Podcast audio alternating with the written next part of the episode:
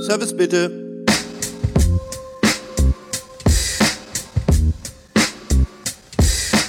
Hello, my friends. Welcome back. Eine neue Episode ist online. Und zwar diesmal, ja, mm, nicht dem Service und dann doch dem Service. Und zwar geht es diesmal um das Thema Bar. Und zwar mit keinem anderen als Nick. Äh, Nick Schenker ist bekannt aus Fernsehen und solchen Sachen. Der eine oder andere kennt ihn vielleicht. Ähm, aber ich treffe den Nick auf jeder gottverdammten Veranstaltung äh, auf diesem Planeten, wo ich irgendwie bin und es gibt irgendwie jemanden, der was mit Bar zu tun hat, dann ist Nick auch am Start. Das heißt, er hasselt den ganzen Tag und ist nicht nur im Fernsehen unterwegs und hat neben dem, dass er halt äh, diese Präsenz hat, noch eine eigene Firma, große Träume im Ausland und macht noch ein mega interessantes Side-Business. Ähm, und deswegen lohnt sich diese Episode. Ich freue mich sehr auf das Interview Deep Insights, Barleben. Psychologe oder nicht? Gute Frage. Hört rein, viel Spaß.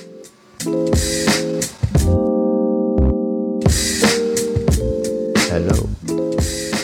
Hello, Patrick. Nick, schön, dass du da bist. Mega. Freue mich hier zu sein. Es ist äh, wirklich, wirklich spannend, dass äh, äh, dass wir jetzt diesmal eine neue Facette ähm, im Gespräch haben werden, nämlich die Bar. Genau, also soweit ich weiß, hast du immer das Thema Service äh, fokussiert, was Richtig. natürlich sehr, sehr wichtig ist, aber die Bar ist nochmal irgendwie so eine Welt für sich.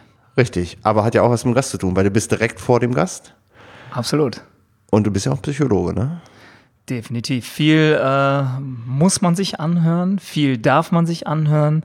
Äh, Fakt ist aber, dass es äh, immer wieder spannend äh, bleibt und du musst auf jeden Fall, ich glaube, die größte Voraussetzung ist, dass du ein absoluter äh, äh, Menschenliebhaber bist und äh, nicht, jeder kennt diesen Barkeeper, der alle Menschen hasst, ja. So, The Barkeeper Hates You, da gibt es ja, auch so ein ganz geiles YouTube-Video genau drüber. Aber das ist auf jeden Fall nicht die Voraussetzung, um ein guten Barmann zu sein. Okay. Wir starten immer mit einem Thema, äh, weil mich das persönlich interessiert. Ich bin so ein Music Freak und äh, hast du ein Genre, irgendwas, Lieblingslied, irgendwas, irgendwas, Boah, was dich immer abholt und immer abkickt? Hm. Also äh, Lieblingslied ist immer schwierig, weil es immer sehr äh, situativ ist und ne, manchmal bist du so eher mellow unterwegs, mal brauchst du was äh, so actionreiches. Aber wenn ich mir ein Lied aussuchen könnte, ich war halt so früher so richtig äh, so Hip-Hop-Fan ähm, Mega. Ich äh, liebe auch die alten Sachen. Also wenn ich mich entscheiden müsste, wäre es MOP Blood, Sweat and Tears, weil das irgendwie Blood, Sweat and Tears heißt für, steht für mich für viel Arbeit und Energie, die du äh, äh, eingesetzt hast durch gute, durch schlechte Zeiten und irgendwie äh, schafft man es doch irgendwie. Geil, das ist ein guter Titel dafür auf jeden Fall. Mega. Ja, ne? Für jeden, der hasseln muss, ist das genau. irgendwie ein gutes Lied, ja, glaube ich. Ne? Weil irgendwie, du musst halt da durch, hilft nichts. Absolut. Ja, cool. Was ist denn dein Background? Also ich meine, jetzt kennt man dich ja vielleicht so äh, TV und dies, das. Du bist ja also gefühlt ziemlich omnipräsent äh, gerade. Aber mhm. Was ist denn, wo, wo, kommst du her? Was ist deine Base so? Wie bist du an eine Bar gekommen? Oder wie bist du in das Bar-Thema reingekommen? Bist du ein Quereinsteiger klassischer oder hast du das irgendwie? Jein, also ich bin insofern Quereinsteiger, äh, insofern, dass ich keine äh, gastronomische Ausbildung gemacht habe. Wie viele Menschen in der Bar übrigens? Also aus meinen Lebensläufen, die ich so aus Bar, von Barleuten ja. habe, gibt es echt, echt viele, die das einfach aus Überzeugung als Quereinsteiger irgendwie reingerutschen und dann drin. Das ist richtig. Ja, also ich meine, ein, äh, eine Sache, womit das vielleicht zusammenhängt, ist, dass es jetzt keine klassische Barkeeper-Ausbildung gibt, so wie es äh, irgendwie Hotel- oder äh, Restaurantfachmann-Ausbildung gibt. Es gibt wohl Barschulen, ähm, die man besuchen kann, Rostock, Berlin, München Richtig, und so weiter. München, ja. Aber das, das ist sicherlich ein Grund. Ja, also bei mir war es tatsächlich so, ich habe mit 17 neben der Schule wollte ich halt ein bisschen Kohle verdienen äh, bis dato hatte ich in der Bäckerei gejobbt, weil ich wollte immer in die Gastronomie, aber war zu jung halt für die Bar. Und äh, mit 17 durfte ich dann quasi bis 22 Uhr an einer Bar kellnern. Und dann habe ich diesen, äh, das war in Düsseldorf, darf ich sagen, welchen Laden das war? Oder, Klar, das sagen. Gibt es eh nicht mehr, das war das Citrus damals. Ach, auf ehrlich? der Grünstraße. Sehr ja, geiler Laden. Citrus Ey, kennst du das? Klar kenne ich das. Mega, es war so der Warm-Up-Spot. Auf jeden Fall habe ich es dann als Kellner probiert und habe drei Tage hintereinander äh, dreimal versagt, indem ich ein Minus im Portemonnaie hatte. Und das lag nicht daran, dass ich gezockt habe, sondern ich war total unkoordiniert, habe irgendwie falsch gebucht und irgendwie falsch rausgezogen, die Bons und äh, hatte auf jeden Fall äh, zu wenig Geld im Portemonnaie. Das drei Tage hintereinander. Das ist schlecht. So, das ist definitiv schlecht. So, und für den Chef natürlich auch. Und äh, der hat aber so ein bisschen so Nachsehen gehabt, der hat gesagt, pass auf, ey, das mit dem Kellner, das ist einfach nichts für dich, ja. Keine Ahnung, ob du zu doof bist, eins und eins zusammenzurechnen. Aber irgendwie bist du so ein verdammt sympathischer Kerl. Ich, ich, ich sehe da irgendwas in dir. Ich würde dich ganz gerne hinter die Bar stecken. Und das war so wirklich so dieser Schlüsselmoment, wo ich gesagt habe, äh, ja, plötzlich äh, ne, hat irgendwie alles Sinn ergeben. Ich habe mich ganz weit weg von der Kasse ge gepackt. Ja, ich sollte nur erstmal äh, so ein bisschen was zapfen und Kaffee kochen und so weiter. Und äh, hatte da aber so meine Routine drin und habe das wirklich mit Leidenschaft gemacht. Und ähm, das ging dann halt äh, ziemlich lange, also neben der Schule. Dann war irgendwann, äh, habe ich ein Studium angefangen BWL und gehöre zu den Leuten, die einfach studiert haben, weil sie nicht wussten, wie es weitergeht. Kein Plan B. Genau, kein, so einfach mal okay. irgendwie BWL ist irgendwie allumfassend und äh, hab das dann gemacht und immer nur samstags meinen Job gemacht im Zitrus. Immer nur samstags, sonst hast genau. du Vollzeit studiert und nicht genau. abends noch irgendwie Genau so. Oh, ja. Und samstags war ohne Scheiß, ich habe mich gefreut wie ein Schneekönig auf meine Arbeit. Ich habe gesagt, yes, heute ist Samstag, geil, im Zitrus da. Samstags, also Wochenende im Zitrus war ja auch immer es Abriss, war oder? Wild. War wild. Ey, wir haben wirklich äh, Frauen auf die Theke gepackt, Sahneschlachten gemacht und das so äh, auf der Köhe, ja. Also das wäre heute irgendwie undenkbar. Ach, es war einfach eine geile Zeit und äh, ich hatte richtig, richtig Spaß dran.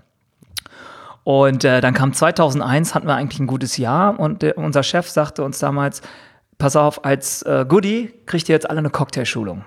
Und das war eine sehr intensive Cocktailschulung, die ging sieben Tage lang. Oh, okay. Wo und, denn? Entschuldigung, nein, nicht sieben. 14 Tage lang, aber sieben Stunden am Tag. Also sehr, sehr intensiv. Also oh, das ist ja krass. bis wir den Shaker überhaupt in der Hand gehalten haben, äh, verging eine Woche. Also wirklich Warenkunde und wirklich die ganzen Basics Wo war A bis Z. Und das haben die im Citrus gemacht, aber das kam von der Cocktail Convention in Dortmund damals, ah, okay. seinerzeit.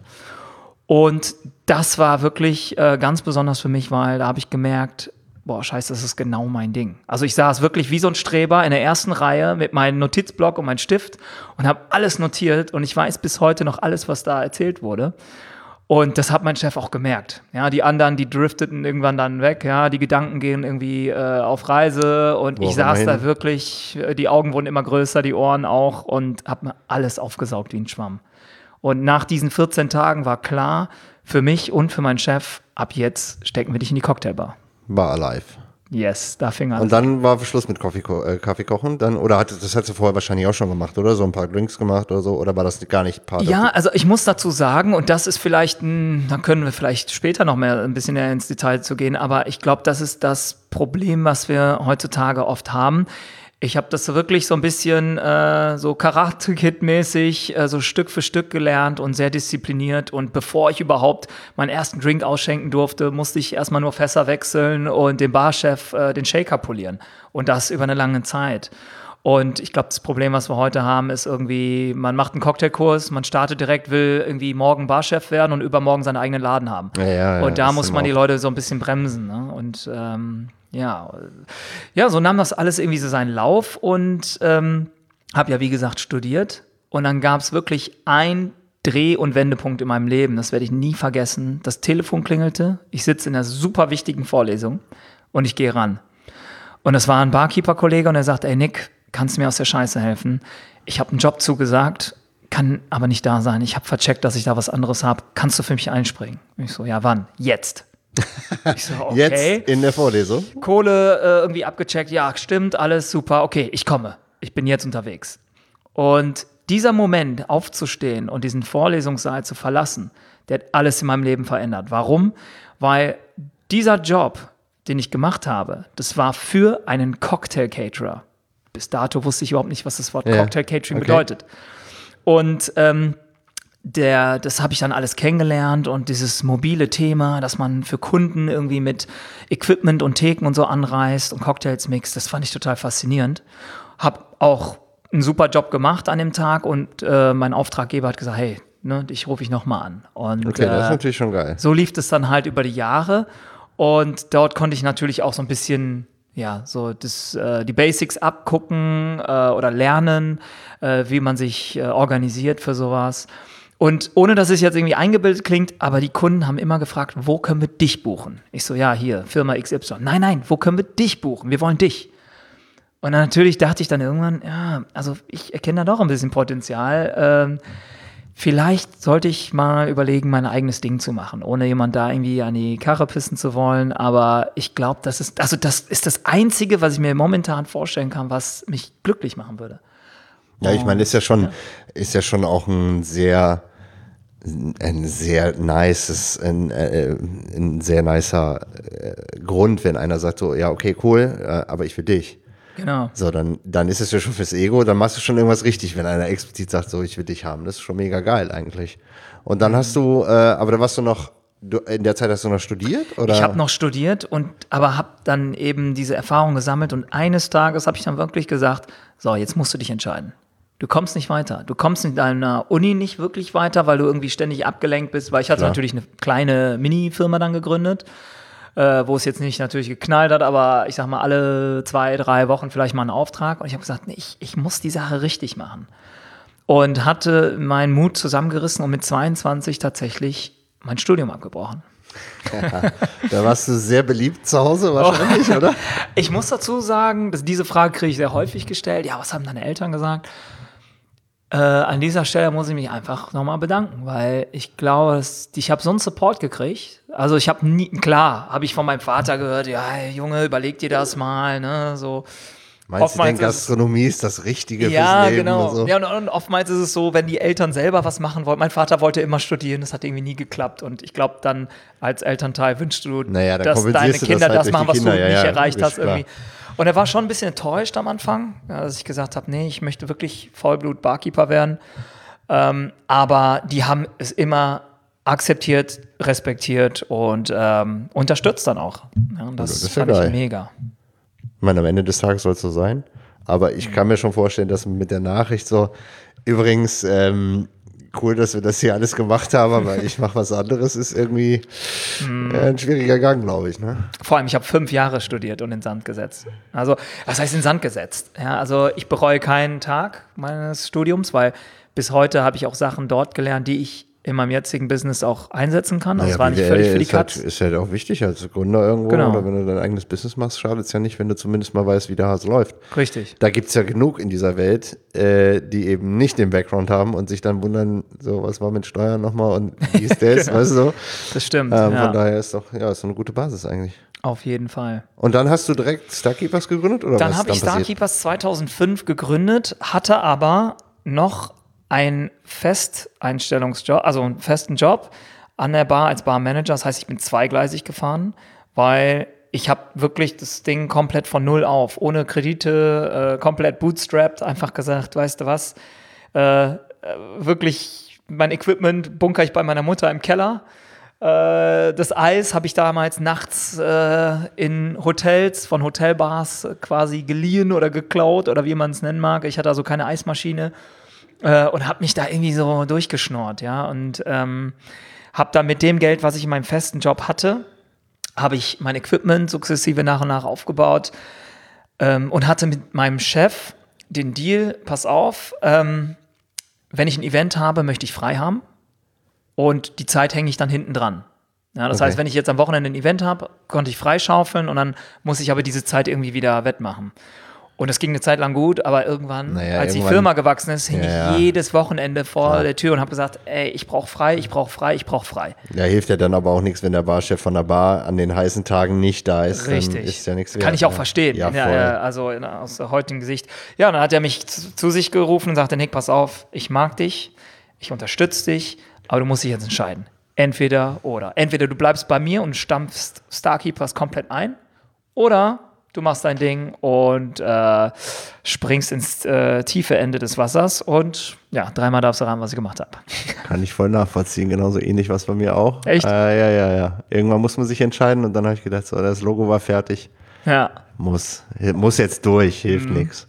Alles gut gegangen. Ich meine, liegt, liegt ja auch so ein bisschen, hat man ja dann selber in der Hand, ob es was wird oder nicht. Äh, ein bisschen Glück gehört immer dazu, aber es scheint ja auch ein bisschen auf deiner Seite zu sein, oder? Ja, Glück, also ich habe immer so ein Problem mit dem Wort Glück, weil äh, ich höre das häufig, also nichts jetzt gegen was, was du gerade gesagt hast, aber ich höre das häufiger, dass die Leute sagen, ja, der Nick, der hat halt Glück gehabt, die richtigen Leute irgendwie kennengelernt und und und. Ach, der macht, hat ja nur Glück, weil er irgendwie im Fernsehen ist und so weiter. Aber ich muss immer wieder betonen, ähm, weißt du, ich sage immer, das Geld liegt auf der Straße, du musst nur aufheben. Es gibt so viele Situationen, die Menschen nicht nutzen. Also ich, ein kleines Beispiel. Ich hatte mal eine Anfrage äh, für eine Fernsehgeschichte, die ähm, ich nicht annehmen konnte, weil ich in Urlaub musste oder gebucht hatte. Und ich habe dann wirklich 20 Barkeeper gefragt, ja, hättest du Bock auf die Nummer? Ja, nee, boah, im Fernsehen und boah, ich weiß nicht, was muss ich mir da machen und ich, nachher weiß ich nicht, was ich sagen soll und keiner hat's gemacht. Nee. So, und das wäre einfach eine Chance, wo ich, wenn ich frei gehabt hätte, gesagt hätte, sofort ja, her damit. mega ran damit. Klar. So, und, doch und das geil. multipliziert auf alle Ebenen, ja. Ähm, Ja, aber das meine ich mit Glück. Also ich meine, jeder, diese Chance, die Möglichkeit, den Job von dir zu übernehmen, Aber die hat jeder. die, die hätte derjenige ja gehabt, hätte die Glückschance genau. quasi erkannt, hat er aber nicht. Richtig. Und Genau. das, macht Also das hängt von einem selber ab, das ja, ja, meine klar. ich. Aber solche Chance, also ich meine, es gibt natürlich auch den einen oder anderen, der irgendwie eine coole Idee hat und dann irgendwie so den, das Pech, in Anführungszeichen, wenn wir bei diesem Glück-Pech-Ding bleiben, einfach an den Hacken kleben Ja. wird und dann kommen die Gäste nicht Klar. oder startet zur falschen Season und dann ist die Kohle weg und keine Ahnung, es gibt ja ein paar Gründe. Mhm. Das stimmt. Aber ich glaube, ähm, wenn man, also der, der Erfolg ist mit den Fleißigen, Ja. sagt man nicht umsonst und da ist verdammt scheiße was dran. Auf jeden Also wer Fall. nicht hasselt und wer nichts macht, der kann sich nicht wundern, dass nichts wird. Ne? Also ganz stimmt. einfach. Also muss man schon abliefern auch. Also beste Beispiel für, für dieses Thema ist, ich behaupte, ich bin nicht äh, immer der, äh, der Schlauste gewesen, aber ich bin immer der Fleißigste gewesen. Und wo ich das ganz extrem merke, ist, äh, meine Frau ist seit einem Jahr bei mir im Business. Ja. Und seitdem läuft's, geht's exponentiell äh, vorwärts, also richtig schnell vorwärts. Und sie hat einfach äh, eine Herangehensweise, wo ich wirklich sage, Moment mal, ich mache das jetzt seit 14 Jahren, auf diese Idee bin ich noch nie gekommen. Ja, also ja, gut, ich bin dann ja immer den langen Weg gelaufen. Haben. Ja, ja, aber man muss ja manchmal eben auch die Leute äh, eben an Bord haben, die so Dinge einfach, Genau. die vielleicht das können, was man selbst nicht kann. Ne? Also es war ja die berühmte Steve Jobs Geschichte, I don't hire expensive people to, to tell them what to do. Du musst ja die Leute holen, die dann sagen, okay, ich habe hier eine Idee, lass mal machen. Genau. Und dann geht's richtig voran. Das Richtig. ist halt das Geile dran. Ne? Absolut. Ja. Und die macht was bei dir jetzt in der Firma? Du, die ist eigentlich alles Die ist quasi quasi. der Brain. Ja, also ich hab, wir haben das so gemacht, dass wir vor einem Jahr Handynummern getauscht haben. Das heißt, ähm, weil meine Nummer war ja seit Jahren im Netz und auf meinem Auto plakatiert und überall. Und das ist natürlich die erste Nummer, die die Kunden kriegen. So, und wir haben jetzt gesagt, da sie jetzt alles annimmt und organisiert, ich bin einfach sehr viel beschäftigt nun mal mit Dreharbeiten und ein Drehtag geht manchmal 10, 12 Stunden. Und wenn ich da nicht erreichbar bin, macht das keinen Sinn. Deswegen haben wir Nummern getauscht. Cool. Sie macht jetzt die Kundenanfragen, die ganze administrative Geschichte und ja, ich äh, konzentriere mich, sage ich mal, auf den medialen Part. Ja, das ist doch eine geile Arbeitsteilung. Super, klappt. Also, weil hilft ja nichts. Wenn du Dreharbeiten hast, kann ich mir vorstellen. Anfragen müssen trotzdem bearbeitet werden, muss ja Richtig. irgendeiner da sein. ja, Und jedes Mal Rufumleitung ist ja auch, nee, das ist vergisst nicht man cool. dann wieder, ne? Ist, also haben wir das probiert eine so. Zeit lang und dann, sobald du gemerkt hast, ey, da gehen Informationen flöten auf halbem Weg, haben wir gesagt, so, stopp. Muss Ganz man- klare Trennung. Ja, cool. Mega. Sehr gut, sehr gut. Und jetzt Starkeepers Yes. worldwide these days. Weiß man nicht. Ja, jetzt, worldwide jetzt, jetzt ist- läuft's. Jetzt, ich meine, du machst ja Fernsehen, aber äh, das ist ja nur Side-Business. Also das Haupt, Genau. Hauptbusiness ist ja Starkeepers. Oder? Genau, mein Cocktail Catering ist, sage ich mal, das Baby, was mich füttert oder uns füttert. Ähm, das ist stabil und das läuft. Das Fernsehding äh, wird immer mehr, wird immer ein größerer Bestandteil äh, des Businesses. Aber ich glaube, weißt, du, ich habe ich hab, ähm, auch ein Management, ähm, äh, mit dem ich arbeite und die haben das ganz äh, auf den Punkt gebracht und zwar haben die gesagt, Nick, weißt du, warum du für uns interessant bist? Okay, ja, du bringst die richtigen Kriterien mit und so weiter. Aber das Wichtigste ist, dass du schon dein Standing hast und du bist nicht von uns abhängig. Das heißt, du kannst mit einer Lockerheit an diese Sache rangehen und alles, was im Fernsehen kommt, kommt und alles, was nicht kommt, ist egal. Wenn, in, wenn ich jetzt zwei Jahre keinen Fernsehjob mehr kriege, ja, pff, mein Leben geht weiter. Es gibt natürlich andere, die rufen da in der Agentur an, alle zwei Wochen sagen, hast du einen Job für mich, hast du einen Job für mich, hast du einen Job für mich. Ich muss meine Rechnung zahlen. Und das Ja, wenn da zu viel Druck hinter ist, dann ist Genau. es auch, äh, ich glaube, dann ist die Lockerheit weg. Und wenn die weg ist, Dann dann, ist das krampfhaft. Entertainment-Faktor auch so ein bisschen verkrampft. Ne? Dann ist ja auch Richtig. weg. Ja. Okay, ja, cool. Deswegen, Ja, ist, also ich reite die Welle, solange sie noch da ist und gucken, wohin sie führt. Ist eigentlich die richtige Einstellung. Ich meine, so ein paar Onkels aus dem Fernsehen kenne kenn ich ja auch. Also diese Kochenden. Ja. Gibt's ja auch welche. Ja. Ähm, und da gibt es auch viele, die einfach ihr normales Business haben und das immer als Side-Business mitnehmen. Das wurde äh, vielleicht immer größer, aber am Ende des Tages war das, ähm, das Hauptbusiness immer da und die Kernkompetenz daraus auch immer da. Also, ne, du kannst ja nicht sagen, ich bin der besternte Fernsehkoch, ohne dass du ein Sternerestaurant hast. Ist schwierig. Richtig. Ähm, und deswegen ist das immer da gewesen. Und dann ist es eigentlich, naja, nicht egal, aber du bist nicht davon 100% abhängig. So. Und wenn Ja. halt mal irgendwas umgestellt wird oder es wird irgendwas, äh, keine Ahnung, die Einschaltquoten sch- fluppen nicht mehr so oder es ändert Du, sich kann was. alles passieren, Kann ja. alles passieren. Dann musst du trotz alledem äh, ja irgendwie Rechnung bezahlen können und Mitarbeiter Mhm. bezahlen können. Und wenn du das mit deinem ordinären Business kannst, dann ist der Rest doch voll easy. Ach, Ganz, das sind wirklich meine Worte, ja. Also ist perfekt. Cool. Gute Situation im Moment. Lass uns mal zum Thema äh, Service. Du hattest das eben schon mal so angeschnitten. Service, Karriereleitern, bla bla. Und das ist ja eigentlich ähm, so die DNA dieses Podcasts ist ja eben, dass wir den Leuten die Bühne geben und vielleicht auch ein paar Insights geben aus dem Service, eben aus dem Gästekontakt, ähm, was man als junger Mensch vielleicht wissen sollte, wenn man das macht, oder vielleicht als jemand, der das bisschen schon länger macht, dass man nochmal so einen frischen Wind in den Kopf kriegt, so was, gibt es eine Idee, die ich umsetzen kann, weil wir halt mit diesem Podcast hier die Bühne geben wollen, ähm, eben solchen Leuten, die im Service arbeiten. Für dich als Barkeeper, du bist ja quasi direkt straight to straight zum Gast. Ja. Also fast noch näher manchmal, als es ein ein Kellner, ein Chefrestaurant Mhm. oder ein Sommelier sein kann, weil die haben immer noch diese Distanz, diese Armlängendistanz, die hast du ja teilweise gar nicht mehr, wenn du in der ordinären Bar, nicht im Cocktail Catering vielleicht, aber in der ordinären Bar sitzen Mhm. die Leute ja quasi direkt vor deinem Gesicht. Das ist richtig. Ähm, ist es manchmal, also diese ganzen Memes und so kennen wir ja alle, ne? Die, die Barkeeper-Memes, so, wenn du Barkeeper hast. Ich meine, du machst das selber auch, äh, so eine eigene Serie draus, irgendwie so, was ein Barkeeper, wie heißt das, was ein Barkeeper The nie- Barkeeper hates you. Äh, genau, Barkeeper hates you und dieses, was ein Barkeeper nicht hören kann oder nicht mehr hören will. Oder Ach so, sowas. ja, genau. Ähm, äh, boah, wie habe ich es denn genannt? Äh, D Dinge, die, Dinge, die dich auf die Palme bringen. So, Ah ja, die so. Dinge, die den Barkeeper auf die Palme bringen. Und äh, genau, das haben wir einfach so äh, bei Instagram einfach so eine kleine Serie gemacht. Und Sachen, wo jeder Barkeeper irgendwie so ein bisschen schmunzeln muss. Ja. Was ist, was ist das beliebteste? Was ist das, was alle, ich meine, da gibt es wahrscheinlich ganz viele, aber Oh, da gibt's, äh, also, ich, ja, doch, der, der beliebteste ist definitiv, äh, ah, du bist Barkeeper. Kann man davon leben? Oder was machst du sonst so? Was machst du sonst so im echten Leben? Echt? Finde ich auch so? immer geil. Und ich sage, was für ein echtes Leben. Weißt du, das ist so faszinierend. Wenn ich sage, ich bin Koch, sagt jeder, okay, cool, cooler Job. Wenn ich sage, ich bin Barkeeper, ist es irgendwie, ja, okay. Und, äh, kann ja, ja, nur Side-Business sein. So studierst Ja. du noch, was machst du was sonst? machst du denn wirklich? Und wenn ich denke, ey, gerade als Barkeeper, ja, du drehst teilweise so viele Stunden, äh, also da wäre einfach gar keine, gar keine Luft mehr für was anderes, ja. Und äh, das, das finde ich immer so der, der Klassiker, ne? So, oder was, was willst du denn in 10, 20 Jahren machen? So.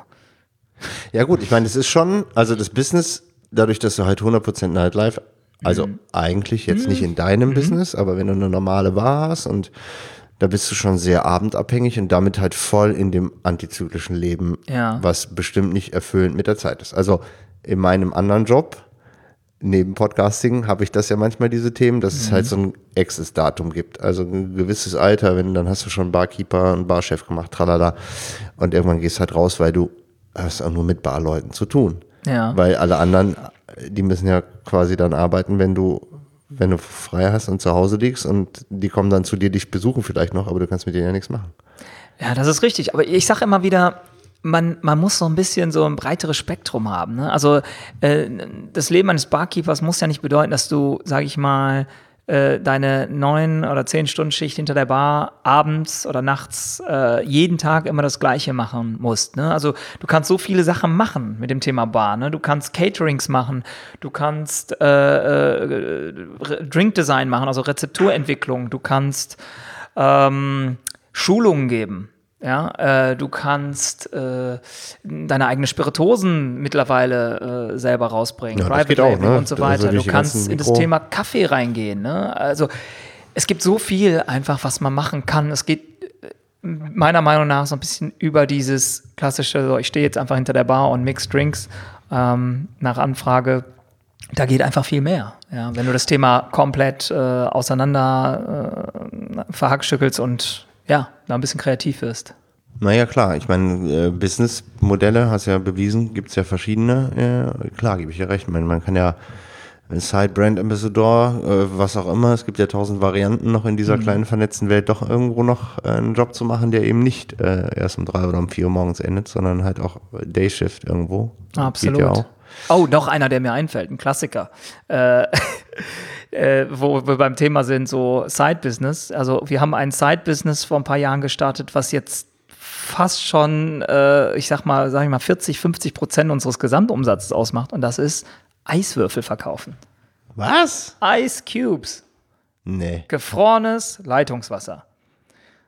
Ja. Das ist ein Side-Business. Das ist Firmen, unser Side-Business gewesen. So, da gibt es ja riesengroße Buden, die das machen. Die klar, das sind so die ganz großen, aber die ähm, liefern es nicht zu dir auf deine Veranstaltung. Und das in Caddies, ah. die vier Tage lang das Eis frisch halten, aufrollen. Und holen es ab wieder. Und machen was Gutes für die Umwelt, indem die es nicht in Plastiktüten liefern, sondern einfach in Caddies, wo gar kein Plastik verwendet wird. Oh, was ja natürlich auch Usability für den Barkeeper, der denjenigen da super ist, weil die ganzen Tüten nicht aufreißen Richtig. Muss. Ganz genau. Okay. und schöne voll Ice Cubes. Das war vor vier Jahren, gab es eine Veranstaltung, wo, ähm, wo es hieß, ja, wir kriegen gleich unser Eis geliefert aus Köln. Und ich sage, okay, also ich habe jetzt kein Düsseldorf-Köln-Problem, verstehe mich nicht falsch, aber ich dachte, warum kommt denn jetzt das Eis aus Köln an? Hä? Warum nicht aus Düsseldorf? Ja, es gibt in Düsseldorf keinen. Nee. Und dann habe ich gesagt, Moment mal, ich habe eine fette Eismaschine, weil ich brauche die sowieso für mein Catering. Ich habe die Caddies, weil die brauche ich sowieso für mein Catering dann bin ich ab jetzt auch Eisverkäufer. das und das haben wir wirklich, sind dann so ein bisschen guerillamäßig rausgegangen, haben Aufkleber verteilt in die Bars. Hey, wenn eure Maschine kaputt ist, ruft uns an oder wenn irgendwie was ist. Ja, mittlerweile haben wir jeden zweiten, jeden dritten Tag irgendwelche großen Eislieferungen. Crazy. Das ist irre. Auch jetzt gerade haben wir für uns entdeckt Festivals. Ja gut, die haben ja immer ein Eisproblem. Ja, also, also wir haben mehr. jetzt vor zwei Wochen viereinhalb Tonnen geliefert. Ja. Und davor auf dem Gourmet-Festival in Düsseldorf haben wir quasi, waren wir offizieller Eispartner für alle. Das heißt, jeder, der Eis wollte oder will, vielleicht in Zukunft auch, der kommt zu uns und holt sich Was? sein Eis ab. Echt? Also Was hast du da für eine Maschine? Also ich meine. Äh, die, wir haben zwei große ähm, Hoshizaki-Maschinen, ganz fette, äh, große produzierende Maschinen, aber die Kunst liegt beim Zwischenlagern. Ja, das weil das muss ja safe sein, das muss die richtige Temperatur haben, damit die nicht genau. aneinander pappen und so, das, das muss, muss schnell gehen und so. Ne? Nochmal zwischengefrostet werden ja. und in, noch in eine Tiefkühlzelle gepackt werden, und damit die Maschinen wieder produzieren können. Also es ist schon ein, äh, also für all die da draußen, die mein Business nachmachen wollen, viel Spaß dabei. Es ist richtig arbeitintensiv, arbeitsintensiv und du brauchst auch wirklich die Hardware, du brauchst die Caddies, du brauchst die Maschinen, du brauchst eine Tiefkühlzelle oder irgendwo, wo du das zwischenfrieren äh, kannst. Also ja, es ist wirklich okay. ein Akt, ja. Aber ähm, ja, ja aber sieht man mal so, wie, da kann man aus so einer Not eine Tugend machen und ein Business draus entwickeln. Das ist ja mega. Richtig, genau. Ja, ich habe es jetzt mega. nur erzählt, weil ne, das Thema Barkeepen ist nicht gleich hinter einer Bar stehen und, und Drinks ja, mixen. Ja, ja, ne? Das wollte ich nur damit sagen. Und ähm, wenn wir nochmal so zum, zum Service am Gast und zum, zum Entertaining zurückkommen, ähm, ich glaube, an der Bar hast du ja manchmal, du hast ja Leute, die in eine Bar gehen, weil sie was zu feiern haben mhm. und die in eine Bar gehen, weil sie irgendwas zu verarbeiten haben, was nicht so cool ist. Mhm. Es gibt ja so verschiedene Gründe, warum man in eine Bar geht und Klar. manchmal halt auch, um eine Lady zu beeindrucken mhm. oder einen Typen zu beeindrucken, kann auch sein. Ähm, was sind so wie, wenn du so Gäste vor dir hast, so, wie checkst du das? Hast du einen Blick dafür? Lernt man das mit der Zeit, dass man sofort sagt, okay, das ist ein Interessierter, mit dem kann ich Smalltalk machen, das ist einer, der will einfach jetzt fünf Drinks in sich reinballern und dann geht er nach Hause oder checkt Total. man das vorher? Ja, voll. Also du hast es vorhin, am Anfang hast du das Wort Psychologe äh, genannt und da triffst du es total ins Schwarze, weil ähm, du, du wirst zu einer Art Psychologe in diesem Job. Also ich, ich nenne es immer gesundes Schubladendenken, weil Schubladendenken ist ja nicht immer richtig, ja, ja kannst ja nicht stereotypisieren, aber du lernst mit der Zeit ein Auge oder ein Ohr dafür zu entwickeln, Menschen schnell einzuschätzen. Und 95 oder mehr Prozent der Zeit liegst du einfach genau richtig. Ja, du merkst, wenn jemand da äh, sein Tinder-Date hat und total nervös irgendwie an seinem Anzug äh, rumzuppelt, den der sich geliehen hat oder irgendwie den, erst, den ersten Tag trägt in seinem Leben. Äh, du merkst es, wenn äh, jemand verlassen wurde und so leer irgendwie durch die Gegend guckt oder äh, dich irgendwie beeindrucken will oder es ist, äh, es ist spannend. Deswegen sage ich, es ist irgendwie der Job ist ähm, man muss auch so, so, ein kleines bisschen Voyeur auch sein, ja, und da Interesse haben auch an, an diese Geschichten. Also wenn mir das alles scheißegal wäre, dann äh, würde, glaube ich, äh, ein großer Zauber wegfallen. Ist, ja, da gebe ich dir recht. Also wenn man ein neugieriger Mensch sein. Auch. Wenn man neugierig ist, glaube ich, dann, dann ich finde es spannend, wenn man jemanden sieht und dann passiert ja das, was wir durch Prägung alle so haben, dieses so, okay, mhm. wo passt er jetzt rein? Was ist mit dem gerade? Ja. Also wenn man das so, ich, also ich bemerke das bei mir immer, ich check das immer so, versuche Leute dann so zu clustern, wo können, was könnte das sein und versuche es irgendwie dann rauszukriegen. Richtig, ja. Und wenn du das hast, dann hast du schon mal grundsätzlich sehr gute Voraussetzungen für so eine Arbeit, weil du kommst mhm. halt dadurch halt auch ins Gespräch. Total, ja. Und das ist ja auch, das Entertaining ist ja auch nicht nur einen coolen Drink zu machen, der fancy angesmoked und mit mhm. irgendwelchen Effekten hingestellt wird, sondern am Ende des Tages die Leute auch so einfach durch Sympathie und Empathie zu begeistern, oder? Ist das Absolut, wichtig? Nein, das ist, ich behaupte, das ist das Wichtigste, weil ich nenne dir mal zwei Beispiele. Ähm, wenn ich in eine Bar gehe, die total durchstylt ist, und ich bestelle einen Drink, der in Perfektion gemacht wurde, ja, angesmoked und mit Novosibirsk Minze angeklatscht wurde und High-End kommt an den Tisch und du trinkst den und sagst, wow. Und dann unterhältst du dich mit dem Barkeeper und es entpuppt sich als absolutes Arschloch. Ist arrogant, behandelt dich scheiße, äh, gibt dir einfach ganz schlechte Vibes.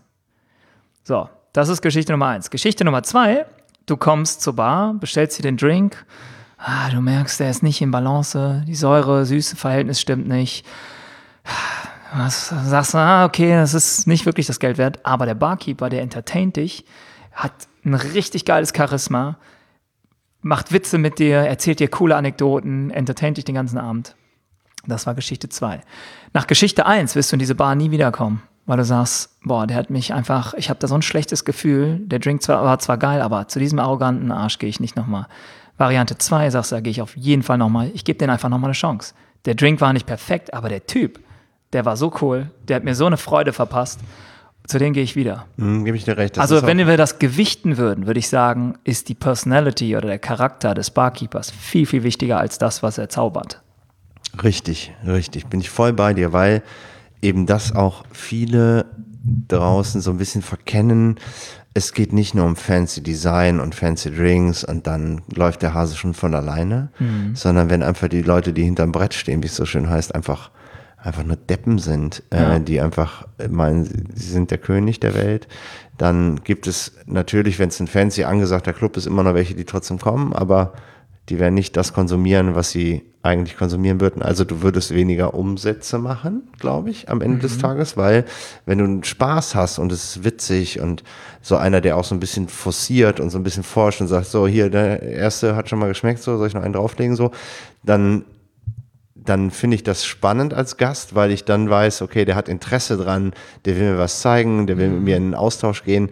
Und dann hast du eine Basis für ein Gespräch oder auch nur so also wenn das so ein bisschen Floskelei ist, mag ich persönlich gerne. Ja. Wenn das einer ist, der dann sagt, ja, hier ist mein Superdrink, stellt dann einfach hin und dreht sich wieder weg und lässt mich da einfach zwei Stunden sitzen an diesem Drink, ohne nochmal so, also dann kommt vielleicht noch die Plattitüde, darf noch was sein, der Herr, so. Mhm. Okay, schmierst in die Haare, weil das ist ja, macht ja keinen Spaß. Ja. Entertainment ist ja das, was wichtig ist. Absolut. Und das ist halt, Produkt ist nicht first, so wie das in der Küche oder im Restaurant manchmal ist, so, Küche kocht ja super, dann muss das ja top funktionieren. Aber den Koch siehst du ja nicht, deswegen ist Eben. das Produkt beim Kochen. Und das first. Produkt ist ja sicherlich gut, wenn das Essen super ist, aber wenn der Service dich so abfuckt, dass du dir mhm. denkst, da gehe ich nicht mehr hin, da kann er noch so gut kochen, dann kommt der Gast nicht wieder. Das und das ist eben die Chance hinter, was viele verkennen. So. Mhm. Wie ist es eigentlich mit, ähm, sind internationale Gäste, wenn du jetzt mal so aus deinem Leben in Erfahrung äh, nachdenkst, sind die unterschiedlich oder sind die, gibt es so einen Typen, der ist Mensch und überall gleich? Ähm, es sind schon, du merkst schon einen Unterschied der Kulturen.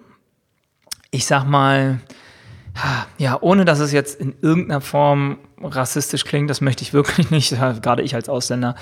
Aber du hast manchmal, ich sage jetzt einfach mal, aus dem Bereich Asien, kann man einfach mal so sagen, hast du eine, bei gewissen asiatischen Ländern einen niedrigeren Stellenwert, wenn du im Dienstleistungsbereich bist. Das heißt, oftmals wirst du sehen, dass ein asiatischer Herr einfach mit dir anders umgeht.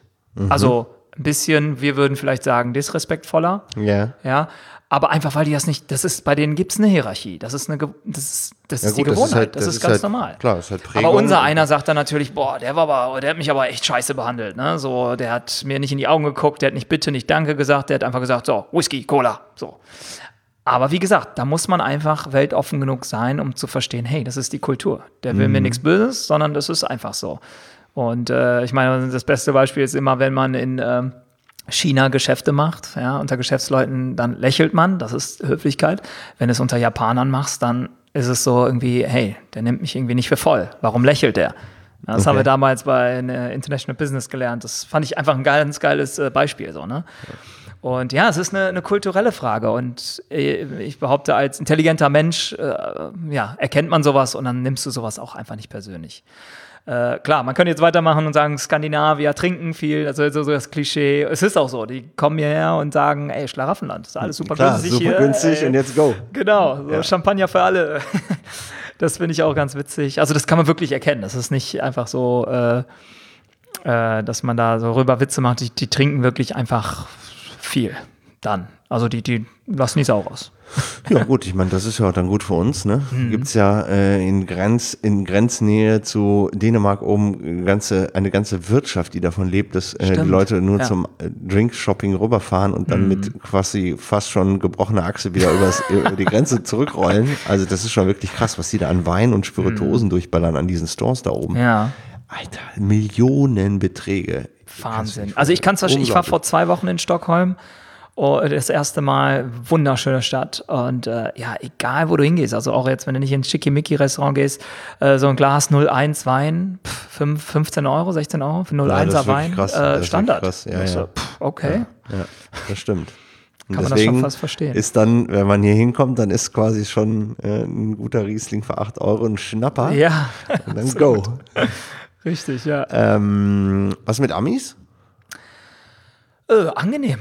Also, finde ich, äh, tippen immer. Ähm, ich finde Amis angenehm. Also, bisher keine, keine schlechte Erfahrung mit gehabt. Ja, nur sicher auch so. Vor allen Dingen das Tipping ist halt, äh, Ja. weil die es halt gewohnt sind. Ne? So Ja, bist, bist du in Amerika auch Barkeeper, dann hast du auch ein bisschen mehr Ansehen als hier. Ja, also in Las Vegas oder sonst wo oder in New York, wenn du sagst, du bist Bartender, dann kriegst du nicht die Frage gestellt, und was machst du sonst so?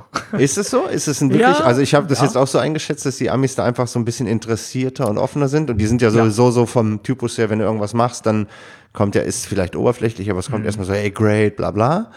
Aber ich glaube, die haben schon einfach dieses Interesse eben dran, äh, was du machst. Und dass Auf du nicht Fall. nur so, einen, so jemand bist, der das, den Drink macht und hinstellt, sondern halt der machst, der auch. Nee, also da sind die einfach ein bisschen äh, weltoffener. Also weltoffener, als sie zumindest äh, in Sachen Geografie sind.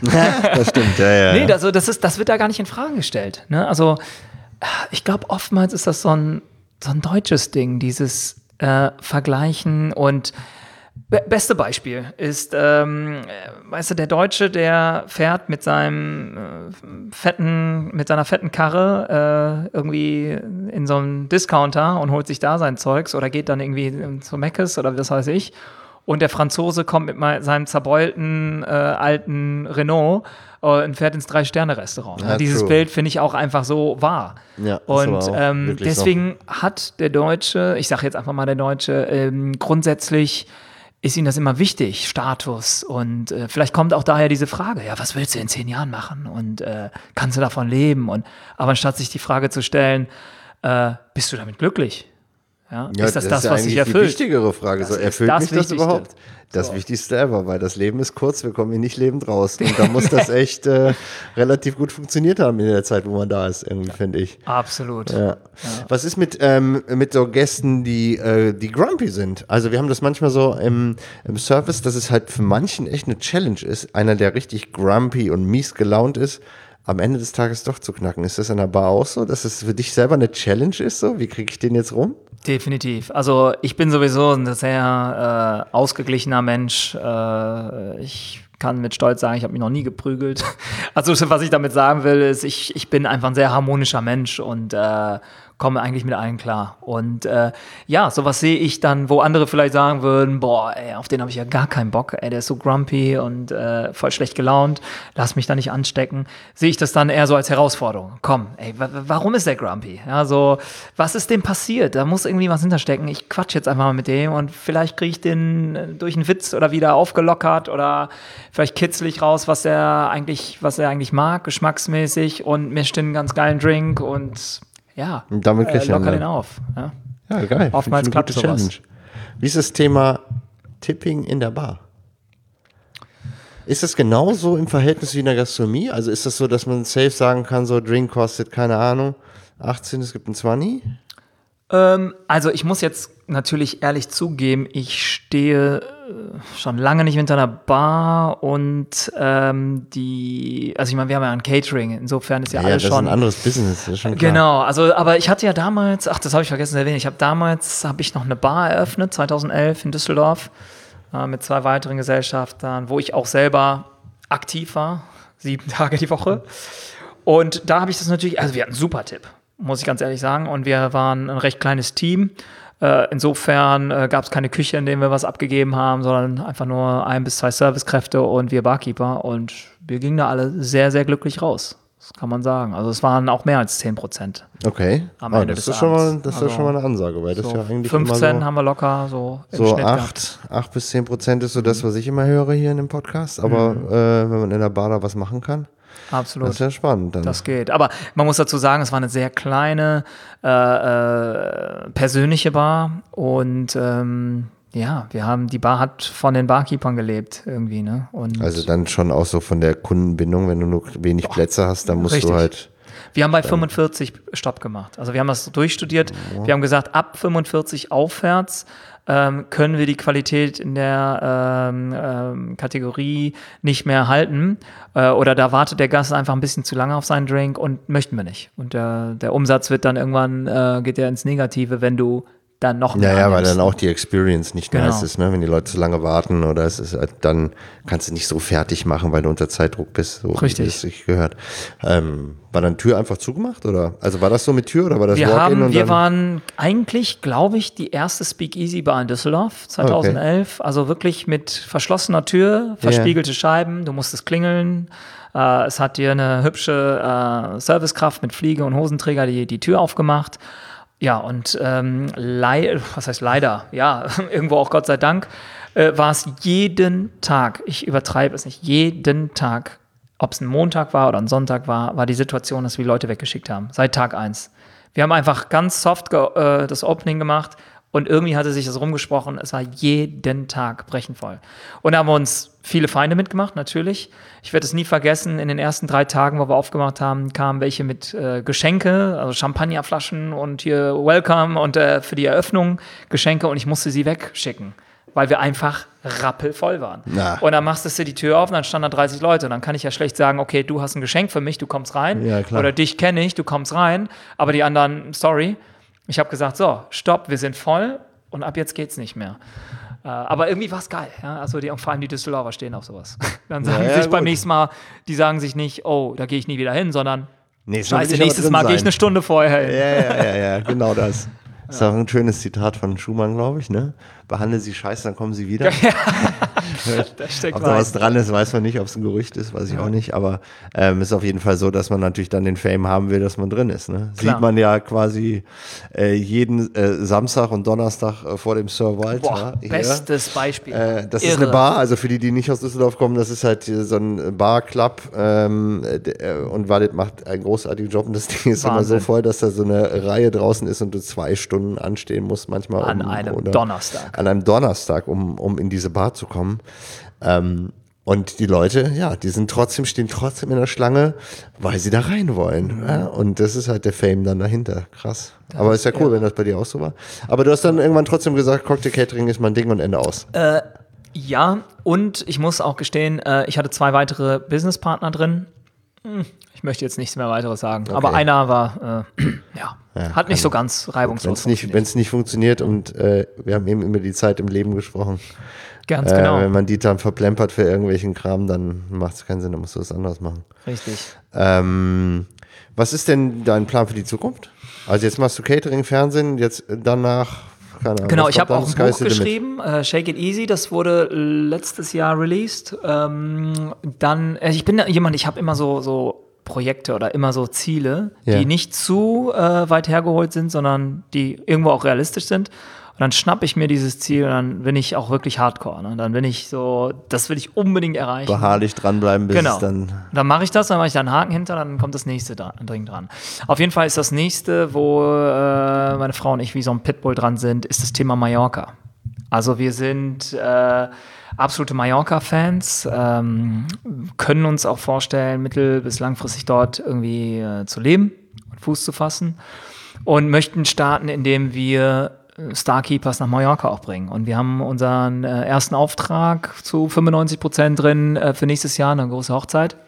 Und haben gesagt, wir werden jetzt alles so aufbauen und vorbereiten, dass wir ab April auch dort äh, Starkeepers äh, aufbauen können. Ich glaube, das Potenzial ist da. Die Leute haben in gewissen Orten auch das nötige Kleingeld. Das ist sehr wichtig. Die ne? Sonne scheint, die haben Zeit, die haben Lust zu feiern, die haben Lust zu trinken und ähm, es gibt vor allem kein Cocktail-Catering dort. Ähm, ja, beste Chance. Geil. Ja, da bin ich ja mal gespannt. Also eher so, dass du sagst, die Ziele sind so kurz gesteckt, dass ich dann weiß, okay, jetzt mal einmal richtig drauf kloppen und dann kann man das umsetzen? Also es gibt ja so welche, die so die großen Ziele Das so machen wir auch. Haben. Also wir haben, äh, meine Frau und ich gelernt, so, ähm, ja, wir nennen das das Endgame Geile aufzuschreiben.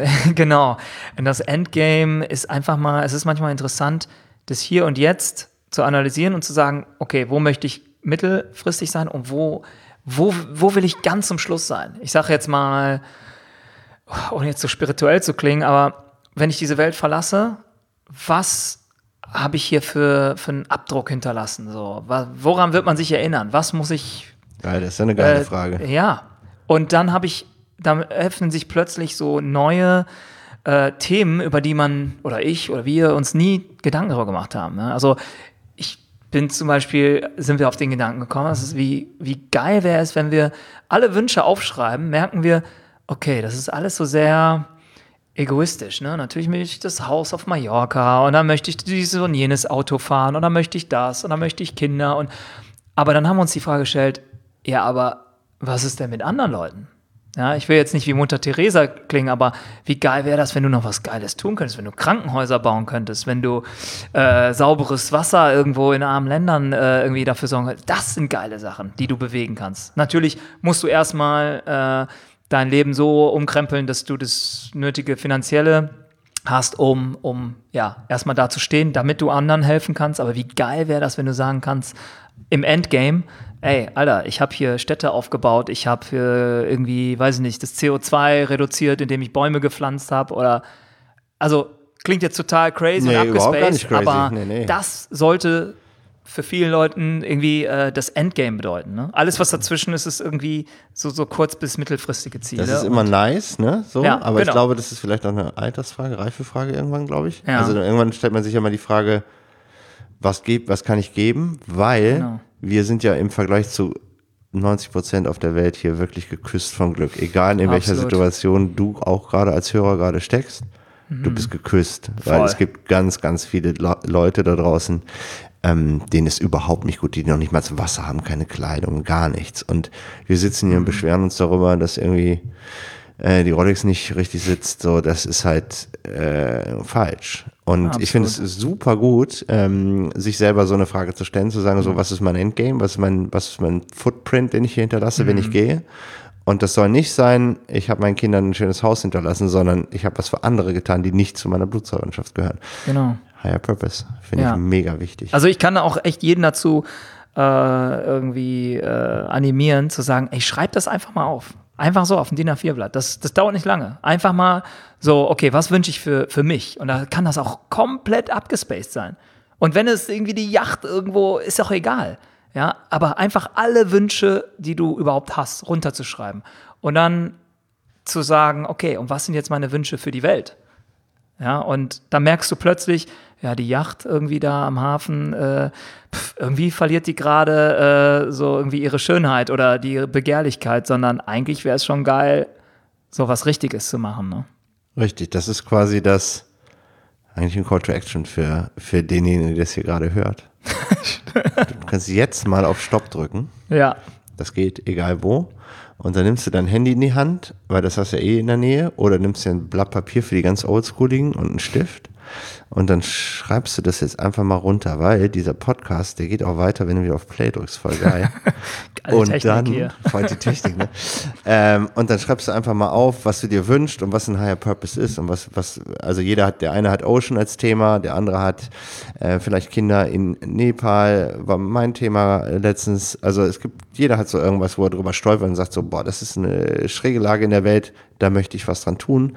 Und jede Kleinigkeit zählt. Also schreib das auf und mach was dran. Am besten innerhalb von 72 Stunden, weil sonst machst du es nie.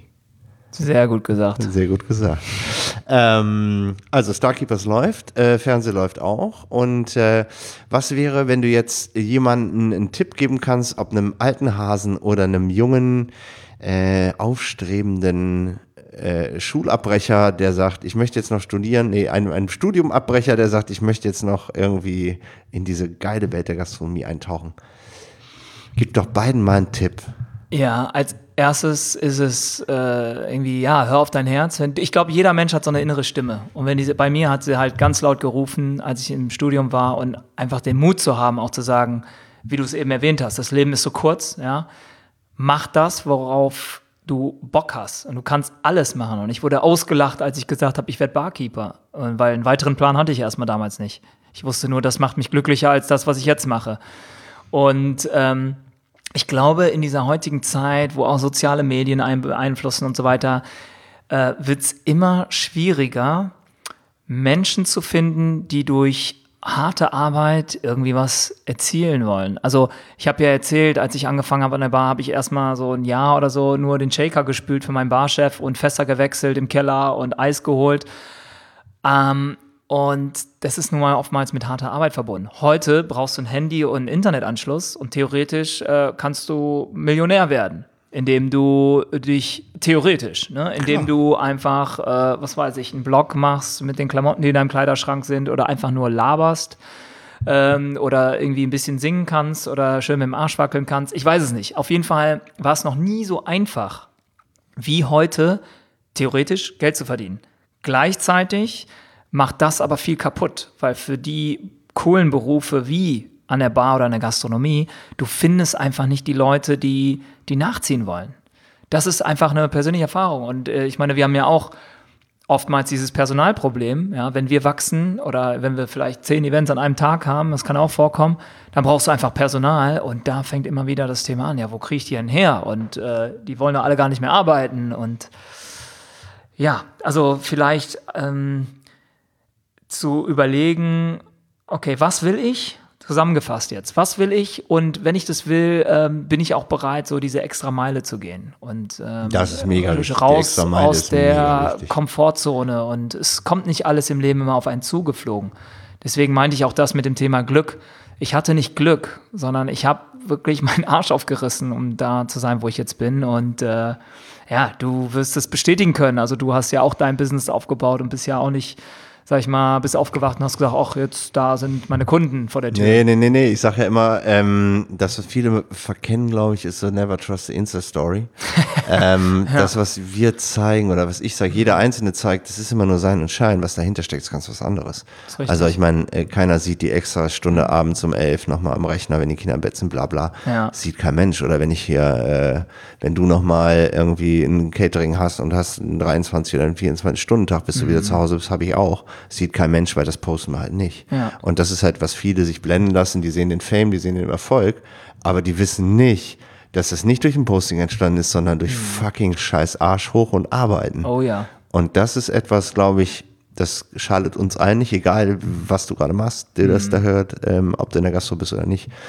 Ähm, hart arbeiten, eben der Fleiß muss da sein, sonst wird das mit dem Erfolg nichts. Und dann kannst du es auch posten hinter, wenn es erfolgreich ist. Aber vorher erstmal Das nicht. stimmt. Erstmal abliefern, ne? Erstmal abliefern, ja, du Genau. hast recht, du hast vollkommen Ja, recht. geil.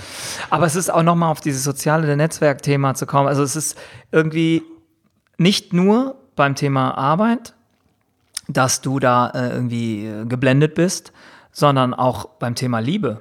ich meine, wie du weißt, mache ich ja mit bei äh, First Dates. Ja, das ist ja im Prinzip eine Dating-Show, äh, wo ganz eigentlich einfache Leute kommen, ob jung, alt, dick, dünn, schwul, lesbisch, hetero, egal, und lernen sich haptisch in einem echten Restaurant mit echten Essen und guten Drinks kennen, um dann zu entscheiden, ja oder nein. Und das Verrückte ist, du hast teilweise Leute da sitzen, wo du sagst, ey, guck dich mal an, du siehst super aus, du kannst reden, du hast perfekte Zähne, super Körper, warum bist du hier? Und das ist die Zeit, in der wir leben, ja. Also in Zeiten von Tinder und irgendwelchen anderen Dating-Apps, wo du einfach nach, so, nach links oder rechts swishst, ja. Alle denken immer, es kommt was Besseres. Und, äh, ja, Konfliktfähigkeit geht völlig flöten, genau. weil wenn es unangenehm wird, einfach weg. Einfach weg, nächste. Ja. Und so. das ist voll falsch. Ja. Und deswegen haben wir so viele Anmeldungen bei uns. Ja. Das ist so ein bisschen so back to the roots, wie es halt früher war. Und äh, ja, ich, ich finde es immer wieder faszinierend. Also klar, natürlich, ich sage jetzt nicht dieses blöde, böse Internet. Ja, wir nutzen es alle und ich nutze auch Instagram und finde es toll. Super Tool und konnte in meinem Leben noch nie so viele Leute erreichen. Das stimmt. Aber es hat alles so ein bisschen so seinen Downfall. Und ähm, ja, ich bin so ein, so ein Black Mirror-Fan auch, ne? Und da gibt es auch so, ja, ich liebe das? das? auch, wenn du so diese, diese negativen Utopien siehst, wie es in der Zukunft sein könnte. Und die sind gar nicht so weit hergeholt. Das nee, finde ich immer spannend. Recht. Da gibt es, glaube ich, eine Serie oder eine Folge, wo sie jemand so aus Zufall und Verkettung von Dingen in seinem Rating runtergestuft genau. wird, bis genau er dann auf der Straße landet. So, ja. Das habe ich auch gesehen, das gibt es auf Netflix. Äh, Black Mirror müsst ihr euch mal angucken. Mhm. Und das ist schon ziemlich nah an der mhm. Realität, weil dieses Fame Total. wollen wir alle, Followerzahlen, Likes, hast du nicht gesehen. Mhm. Aber am Ende des Tages, ganz ehrlich, was ist das? Ja. Gar nichts. Damit schreiben nichts. wir keine Rechnung. Also jedenfalls ich nicht. Ich bin ja kein Influencer. Egal. Ja, ähm, ja spannend. Also, ähm, wir haben den Call to Action schon vorgezogen, weil äh, haben die Leute ja schon gemacht, bevor sie jetzt wieder ja. weitergehört haben, logischerweise. Und ähm, ich so, weiß ich nicht. Hast du noch was? Ich finde, wir haben. Ey, wir haben auf jeden Fall weiter äh, rausgeholt, ne? Wurde sehr spirituell sind, äh, zwischendurch. Wir sind hier gleich bei einer Stunde. Wahnsinn. Zack. So schnell Boah. geht die Zeit um. Bam. Nick, mega, mega, mega. Vielen, vielen Dank, dass du die Zeit genommen hast hier. Danke, dass ich hier sein durfte. Ich fand es auch sehr spannend. Und ähm, ja, ähm, stay tuned. Äh, es wird jetzt wieder mehr werden und es gibt wieder neue Folgen und deswegen Service bitte. Service bitte, unbedingt abonnieren. Danke. Bis dann. Ciao. Bis dann. Ciao.